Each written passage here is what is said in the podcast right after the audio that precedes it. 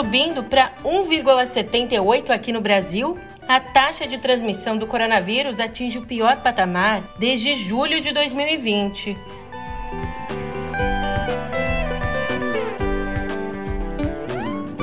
E o governo decreta luta oficial pela morte de Olavo de Carvalho.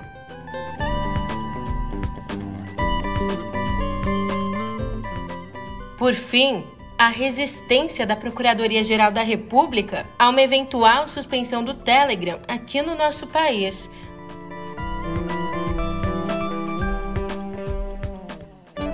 Um ótimo dia, uma ótima tarde, uma ótima noite para você. Eu sou a Julia Keck e vem cá, como é que você tá, hein?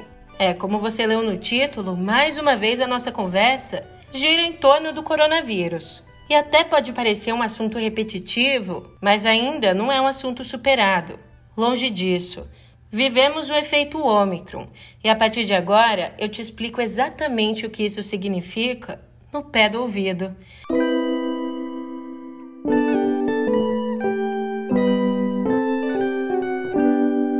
Puxa aí na memória. No dia 26 de fevereiro de 2020, o Ministério da Saúde confirmou o primeiro caso do coronavírus no país.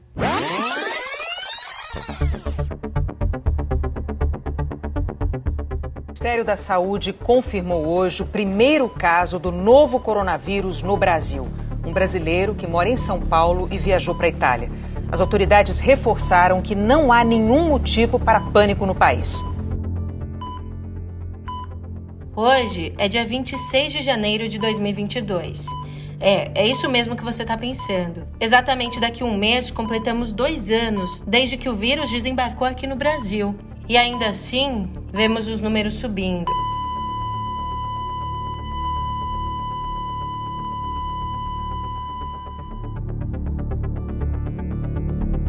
Por aqui, a taxa de transmissão do coronavírus acabou de atingir o pior patamar desde, pelo menos, julho de 2020. E isso segundo os dados do Imperial College de Londres.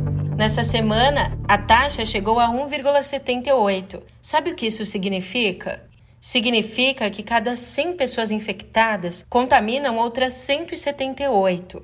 É evidente, o número também aponta descontrole na proliferação do vírus. É, e de cara aí com esse avanço desenfreado da Omicron, nós nos aproximamos do pior cenário, o colapso do sistema de saúde. Ontem pela manhã, a Secretaria de Saúde do Distrito Federal anunciou que chegou a 100% a ocupação de leitos de UTI para Covid. Dentre os internados, 90% não se vacinaram ou não completaram o esquema vacinal. Bom, já que as vacinas entraram aqui para esse nosso papo, a Pfizer anunciou nessa terça que está testando uma vacina específica contra a variante Ômicron. Um grupo aí de 1.420 indivíduos entre 18 e 55 anos. Já se prepara para receber esse novo imunizante na fase de testes e por mais aí que essa vacina da Pfizer que nós tomamos, que nós encontramos nos postos de saúde, já previna em grande parte os casos mais graves e reduza drasticamente as chances de morte, a empresa está desenvolvendo esse novo imunizante porque quer estar tá preparada para a eventual situação da proteção fornecida pelo imunizante diminuir durante o tempo. E enquanto a gente tem aí uma corrida mundial pelas vacinas, Aqui no Brasil, depois de ser alvo de uma avalanche de críticas e de ações no Supremo, o Ministério da Saúde ponderou, ponderou, ponderou e concluiu que seria coerente recuar na nota técnica emitida pela pasta na última sexta-feira. Nota essa que atacou as vacinas e defendeu tratamentos ineficazes, como o uso da hidroxicloroquina. Só que esse recuo não foi completo, não. A gente pode considerar que a pasta deu meio passinho para trás porque só foi retirada da nota uma tabela que comparava a hidroxicloroquina às vacinas. Mas a nova versão da portaria ainda mantém as menções ao requerimento que aponta os imunizantes como sem efetividade e segurança comprovadas. Ah, e esse requerimento também fala numa suposta eficácia do chamado kit COVID. Em entrevista a uma rádio, o secretário de Ciência, Tecnologia, Inovação e Insumos Estratégicos do Ministério da Saúde, Hélio Angotti, que assinou essa nota técnica, disse que decidiu tirar a tabela, embora não esteja errada no contexto em que ela se encontra. Ali na nota eu coloco os critérios técnicos dessa contestação. Eu falo, não podemos afirmar isso. Primeiro, a casuística necessária, o número de gente participando de uma pesquisa para você afirmar que funciona ou que não funciona num tratamento precoce, por exemplo. E vamos lembrar, gente, olha só, o tratamento precoce tem gente que melhora com ou sem o remédio. Então, você, para comprovar o efeito de um remédio, você precisa de uma casuística muito maior. Né? E a casuística e os poucos trabalhos demonstrados na nota, no meu entendimento técnico, e eu deixo isso bem transparente, bem claro lá, não são suficientes e não têm a qualidade suficiente para levar à conclusão daquele relatório. Essa foi a minha manifestação. Bom, já que a situação está puxada na área da saúde, vamos falar de educação?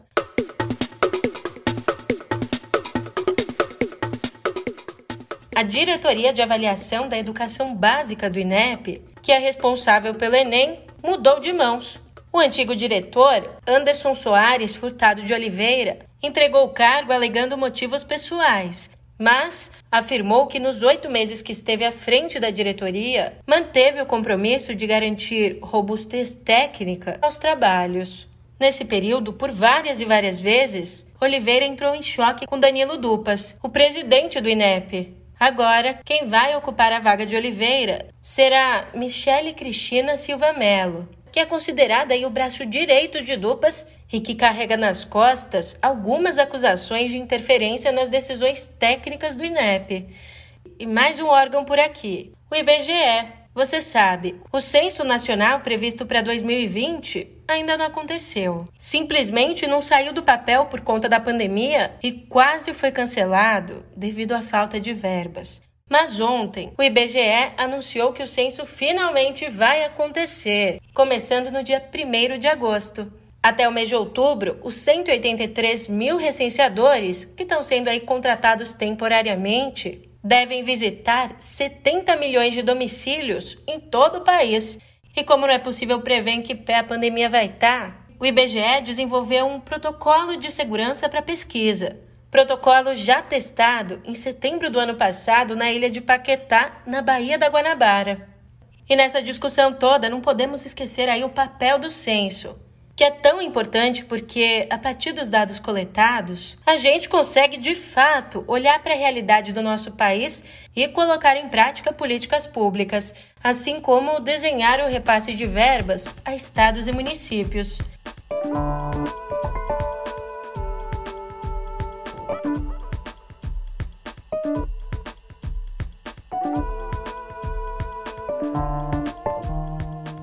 Novidade nenhuma que o Telegram tem provocado uma baita dor de cabeça no poder público.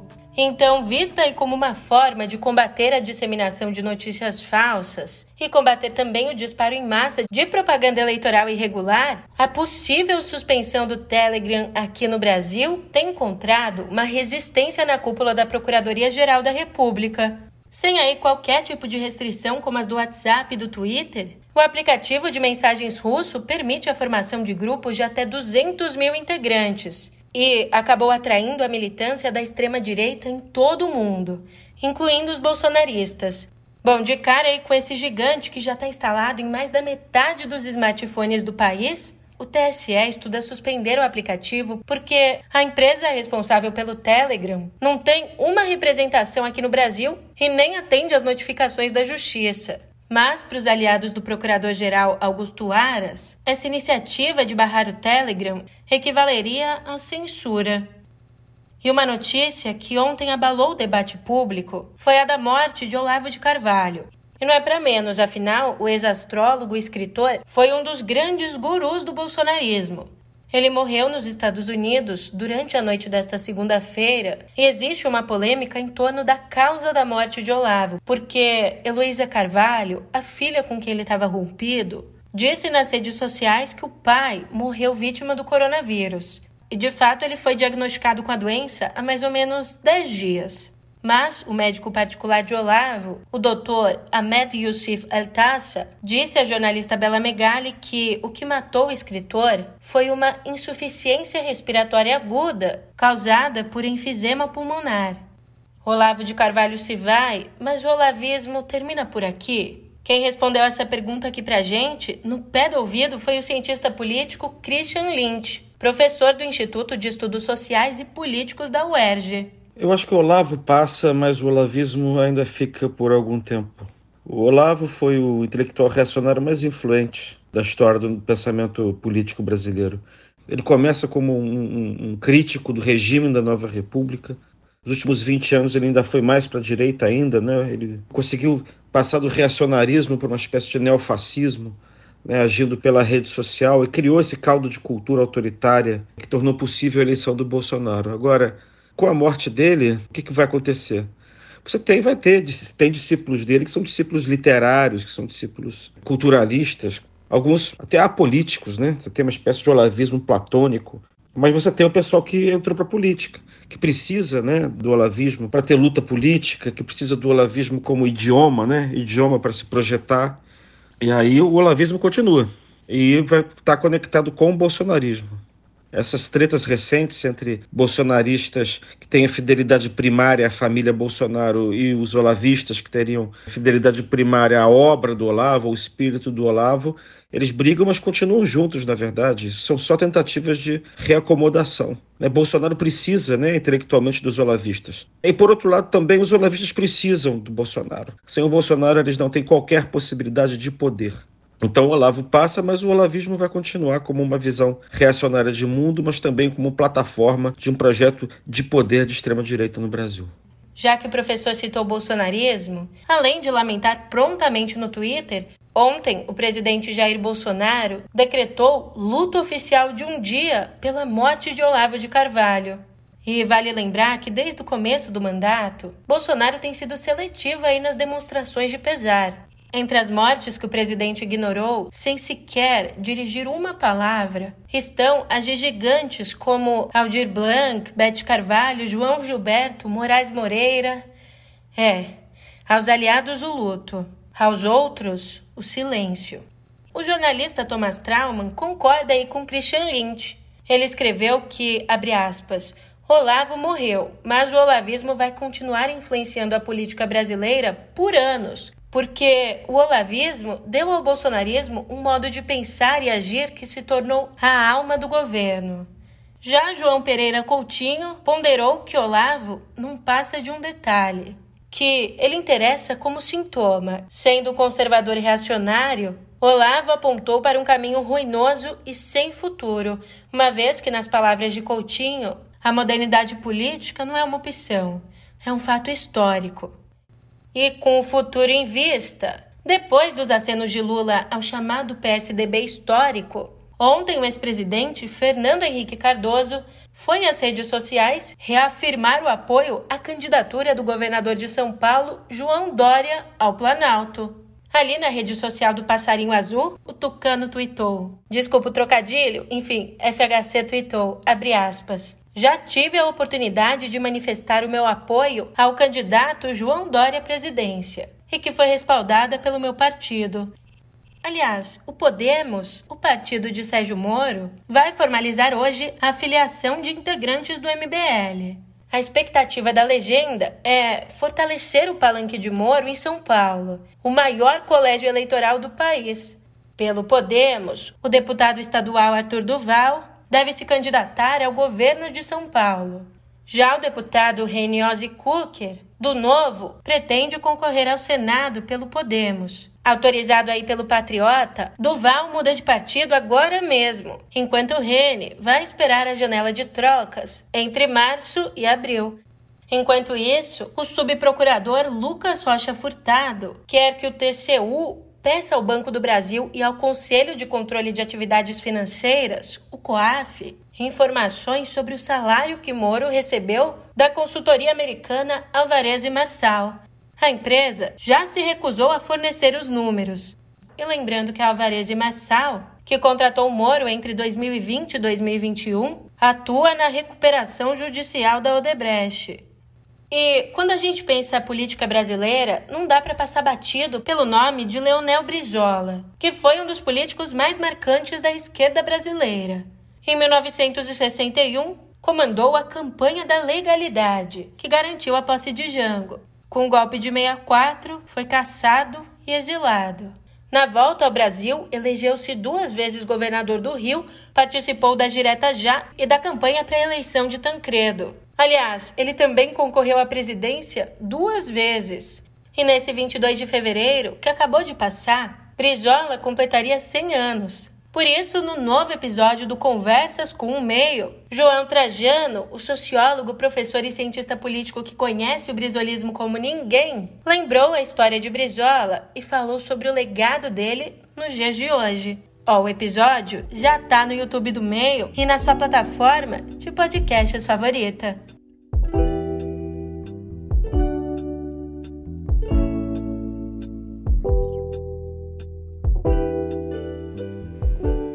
O veterano roqueiro Neil Young notificou a gravadora para tirar todo o repertório dele do Spotify. É isso mesmo. Até agora, dia 26 de janeiro, você pode encontrar ali na plataforma cinco décadas de sucesso com clássicos como Rock the Free World e Cortes the Killer.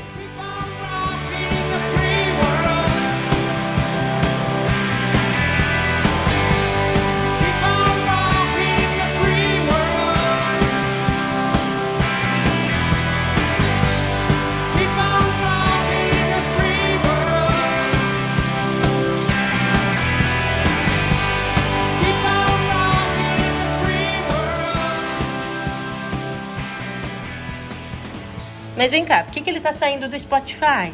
Eu explico. Esse ato é um protesto contra o conteúdo negacionista e anti-vacinas do podcast The Joe Rogan Experience, comprado pelo Spotify pela bagatela de 100 milhões de dólares. Daí, aos 76 anos, o músico canadense explicou esse pedido para sair da plataforma com uma frase simples. Abre aspas. Eles podem ter Joe ou Young, não os dois. Aliás, Young está lançando um disco novo, é o chamado Barn. E, segundo o crítico Ivan Finotti, esse é o melhor trabalho do cantor na última década, já que nesse disco Young mergulha de cabeça nas baladas rurais e no country rock que fizeram dele uma lenda.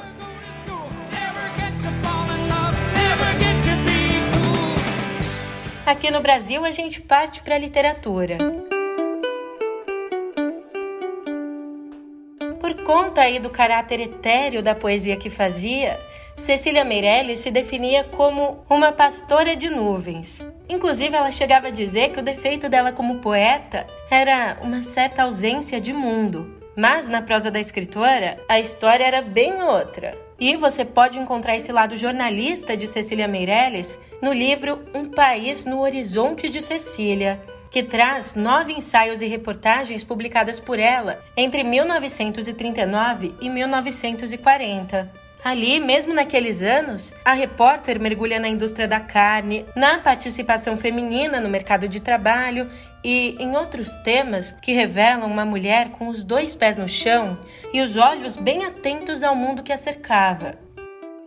E já que a gente está olhando para o mundo que nos cerca, ainda hoje, nesse mundo real, o racismo é uma realidade. E se tem uma coisa que o Brasil, os Estados Unidos, enfim, se tem uma coisa que países com forte racismo estrutural fazem, é jogar no esquecimento grandes marcos da cultura negra. Mas já imaginou esconder embaixo do tapete todo um festival de música que reuniu 300 mil pessoas em seis fins de semana na mais importante cidade do planeta? Are you ready, black people? Are you really ready? Are you ready to listen to all the beautiful black voices, the beautiful black feeling, the beautiful black waves moving in beautiful air? Are you ready, black people? Are you ready? Agora o documentário Summer of Soul resgata o Harlem Cultural Festival, que aconteceu em 1969 e, apesar do tamanho da importância, não recebeu o mesmo destaque que a Woodstock. Ali, pelo palco do festival, passaram deuses da música negra americana, como Stevie Wonder, Gladys Knight, B.B. King, Sly and Family Stone, Mahalia Jackson e muitos outros. Mas a revolução mesmo não estava nos palcos não, estava na plateia, composta pelo povo ali do Harlem. Premiado no Sundance, o filme é favorito ao Oscar e ajuda a escrever uma história, no mínimo, mais honesta. We are black people and we should be proud of this. we were coming together to say this was our world and how beautiful it was. We're gonna try to sing a song together. Don't wait for your neighbor, because your neighbor might be waiting for you.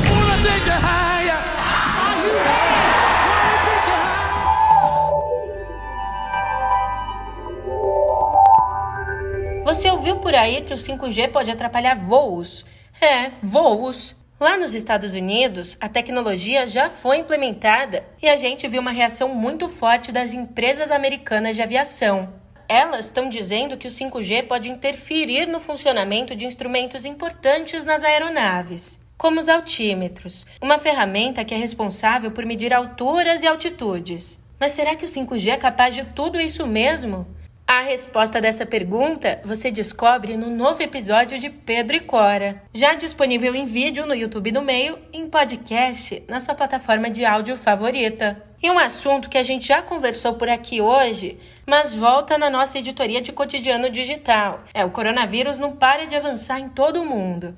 Diante disso, e depois de várias marcas cancelarem as participações presenciais na CES 2022, a MWC, a Mobile World Congress, deve passar por algo parecido. A Sony e a Lenovo já desistiram de ir ao evento, que costuma reunir vários gigantes da tecnologia para apresentação das novidades mais recentes. A edição desse ano está prevista para acontecer lá em Barcelona entre os dias 28 de fevereiro e 2 de março. E como eu disse no comecinho dessa notícia, o motivo para o cancelamento das companhias é o aumento dos casos de coronavírus causado pela disseminação da Omicron. Mesmo assim, a organização apontou que os encontros devem permanecer mantidos normalmente com mais de mil palestrantes e outros 1.500 expositores. Enquanto isso, companhias como a Sony só vão fazer as apresentações de forma virtual. Virando a página, mas ainda dentro do mundo virtual, o Google está mudando a forma como rastreia usuários na internet. Ontem, a companhia anunciou uma nova proposta para manter a publicidade direcionada na internet e, ao mesmo tempo, proteger a privacidade das pessoas. Mas como assim? Como é que isso vai ser feito? Em vez de identificar individualmente as pessoas na internet, elas, ou melhor, nós, seremos mapeados por interesses em curtos períodos de tempo chamada de Topics, o recurso vai funcionar como um software integrado ao navegador Chrome. E ó, você sabe que por aqui a gente já mapeia os seus interesses há um tempinho, né? Por isso eu sei que, por exemplo, mesmo indo embora agora, amanhã você volta aqui para me encontrar, certo? Brincadeiras à parte, a gente não mapeia ninguém, mas a hora de dar tchau chegou mesmo. Já já a gente se encontra de novo. Até mais!